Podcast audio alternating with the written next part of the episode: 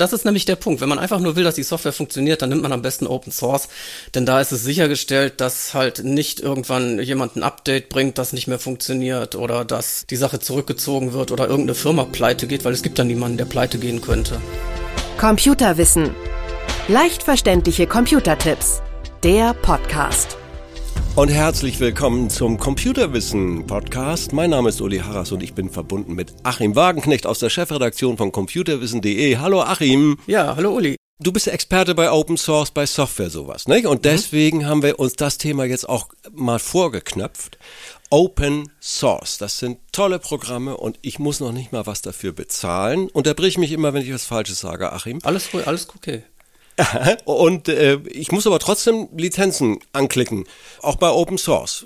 Was steht denn da drin? Ich lese das nie. Also es gibt Programme, die kann man installieren, ohne irgendeine Lizenz anzuklicken, aber häufig muss man eben auch ankreuzen, dass man mit der Lizenz einverstanden ist. Das ja. kann man bei Open Source aber völlig äh, bedenkenlos tun, weil in dieser Lizenz einfach nur drin steht, dass man alles darf. Alles. das, das, ist wirklich sehr, so. Ja, sehr interessant. Wir wollen ja auch gleich nochmal in die Tiefe gehen, warum und wieso das überhaupt ist. Mhm. Denn normalerweise mache ich doch auch bei den Lizenzen einen Haken und normalerweise denke ich doch auch bei Open Source, hey, wo ist denn da der Haken? Also da muss er irgendwie, das ist doch merkwürdig, wer verschenkt denn was? Ja, das ist tatsächlich so. In den Lizenzen steht ja normalerweise drin, dass man da komplett über den Tisch gezogen wird und überhaupt ja. keine Garantien hat und so weiter. Und ja. bei Open Source steht eben drin, dass man einfach alles darf. Und das mhm. liegt daran, dass das Software ist, die nicht von Unternehmen hergestellt wird, mhm. sondern die von Freiwilligen auf der ganzen Welt in gemeinsamer Arbeit ja, für einen guten Zweck einfach programmiert wird. Jetzt hören uns einige zu und sagen Open Source, Open Source. Nenn doch mal so ein paar Beispiele, wo hier vielleicht einige sagen, ah, das habe ich auch. Also ich glaube, das bekannteste, das was die meisten haben, äh, ist Android. Das beruht auf Open Source. Ach. Ja, da steckt ein Linux drin. Ja. Und äh, Linux ist Open Source, ähm, eins der bekanntesten Programme. Ja. Dann gibt es Firefox, den Browser kennen vielleicht einige.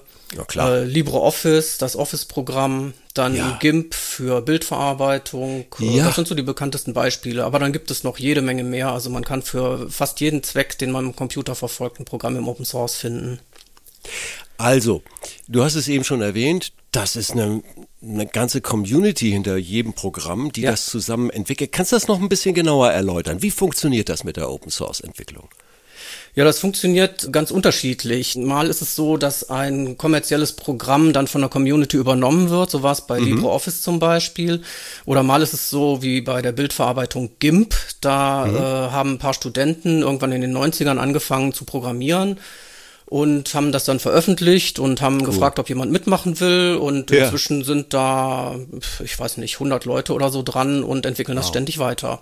Und die sitzen ja. auf der ganzen Welt und koordinieren sich per Internet. Okay. Und wenn ich da mitmachen will, rein theoretisch, äh, ist das offen? Da kann im Prinzip jeder mitmachen. Aha. Allerdings ist die Einstiegshürde relativ hoch, weil man muss halt programmieren können. ja, okay, kann ich nicht Also wenn man das kann, also wenn ja. man irgendeine Programmiersprache beherrscht, dann kann man schauen, auf GitHub zum Beispiel gibt es ja viele Projekte mhm. und kann dann da einsteigen, Fehler finden, Fehler korrigieren und eigene Programmierbeiträge einreichen. Und das ich meine, da entstehen ja auch Kosten. Und ich glaube, ich habe das mal richtig gelesen, durchaus hier und da wird auch gesagt, hey Freunde, spendet ein bisschen. Ja. Äh, weil, weil da sind ja auch Server, was auch immer, Traffic, äh, alles das muss ja auch bezahlt werden. Das machen die sonst noch aus eigener Tasche. Das heißt, sie arbeiten und sie bezahlen auch noch was dafür. Ja, das ist richtig. Also viele Projekte bitten um Spenden und mhm. das ist auch völlig okay. Ähm, da ist also keine Abzocke dahinter, sondern das ist ja. einfach nur Spende für einen guten Zweck, wie das bei anderen äh, guten Zwecken auch gemacht wird. Es gibt aber auch Projekte, die von Firmen unterstützt werden. Zum Beispiel Linux wird einfach von vielen Firmen unterstützt, weil die auch wieder den Nutzen davon haben. Ja. Weil also IBM und äh, andere große Firmen einfach einen großen Nutzen davon haben, dass es dieses Linux gibt. Und dann haben sie halt festgestellt, es ist einfacher, da Programmierer abzustellen und zu bezahlen, äh, die das weiterentwickeln, äh, mhm. als wenn sie jetzt versuchen, irgendein eigenes Ding aufzuziehen. Will das nur streifen, denn mhm. das wären auch wieder eigentlich Podcast-Folgen für sich ja. bei den Stichworten Freeware und Shareware. Ja. Ähm, auch da gibt es häufig so verlockende Angebote. Hm, ich nehme mal so den Klassiker, ich klicke was runter, laden, äh, heißt es, Sie dürfen das kostenlos runterladen. Ja, ja, aber nicht kostenlos benutzen, damit geht's mal los. Aber nehmen wir mal an, ich lade das kostenlos runter und darf das auch kostenlos benutzen manchmal aber auch knapp nur so zum Ausprobieren und nur mit eingeschränkten Funktionen und ja. dergleichen. Aber dann gibt's auch kleine Tools, zum Beispiel das Tool, mit dem ich hier gerade äh, unser Gespräch aufnehme. Das ist ein kleiner Audiorekorder, wunderbar gemacht. Äh, der ist völlig frei. Ich habe nichts bezahlt, der funktioniert auch unbegrenzt. Also das ist dann Freeware. Ist das richtig?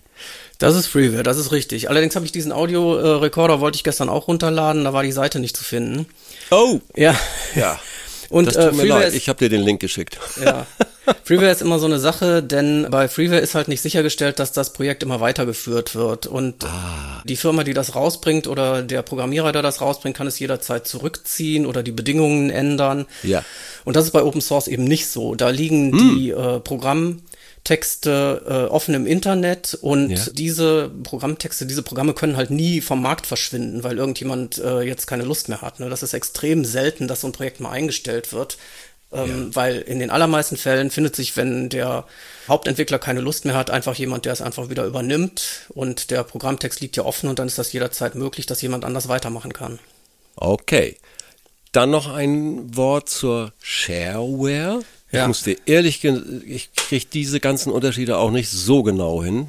Sorry, kümmert mich auch zum Teil nicht. Ich will ja nur, dass die Software funktioniert und wenn sie zu viel Geld haben ja, wollen, genau, das ist ne? nämlich der Punkt. Wenn man einfach nur will, dass die Software funktioniert, dann nimmt man am besten Open Source. Okay. Denn da ist es sichergestellt, dass halt nicht irgendwann jemand ein Update bringt, das nicht mehr funktioniert ja. oder dass äh, die Sache zurückgezogen wird oder irgendeine Firma pleite geht, weil es gibt dann niemanden, der pleite gehen könnte. Cool. Und Shareware, sag noch mal ein Wort dazu. Shareware ist ein Modell, das eigentlich in den 90ern besonders verbreitet war. Das hat an Bedeutung verloren. Das ist eine Software, die erstmal kostenlos rausgegeben wird und wo dann aber eine Zahlung fällig wird. Yeah. Meistens nach einer bestimmten Frist, nach zwei Wochen, okay. nach einem Monat oder so. Ja. Und dann kann man es erst weiter benutzen finde ich zum Teil sehr sinnvoll, wenn die Version, also ich weiß das bei meiner Homepage-Programmierung zum Beispiel, das Programm kannst du vollumfänglich irgendwie 30 Tage ausprobieren, dann mhm. kannst du dich einfuchsen und dann kannst mhm. du ja sehen, hey, bringt was, komme ich mit klar oder nicht und also so habe ich das gekauft. Ich finde das eigentlich eine nachvollziehbar vernünftige Lösung. Ich habe sie schon, wie gesagt, mehrfach so ausprobiert und gute Erfahrungen damit gemacht. Was hast du da für Erfahrungen? Also ich benutze Shareware eigentlich nicht, weil ich eigentlich alles mit Open Source mache. Ja. Okay. Ähm, aber wenn man eine spezielle Lösung hat in Shareware, die gut funktioniert, dann spricht nichts dagegen, das auch zu benutzen. Super. Achim, wir hören jetzt mal auf. Es gibt eine zweite Folge, da tauchen wir noch ein bisschen tiefer in das Thema ein. Ich bedanke mich herzlich. Das war Achim Wagenknecht mhm. aus der Chefredaktion von computerwissen.de. Tschüss, Achim, bis zum nächsten Mal. Jo, tschüss, bis zum nächsten Mal. Dankeschön. Computerwissen Leicht verständliche Computertipps. Der Podcast.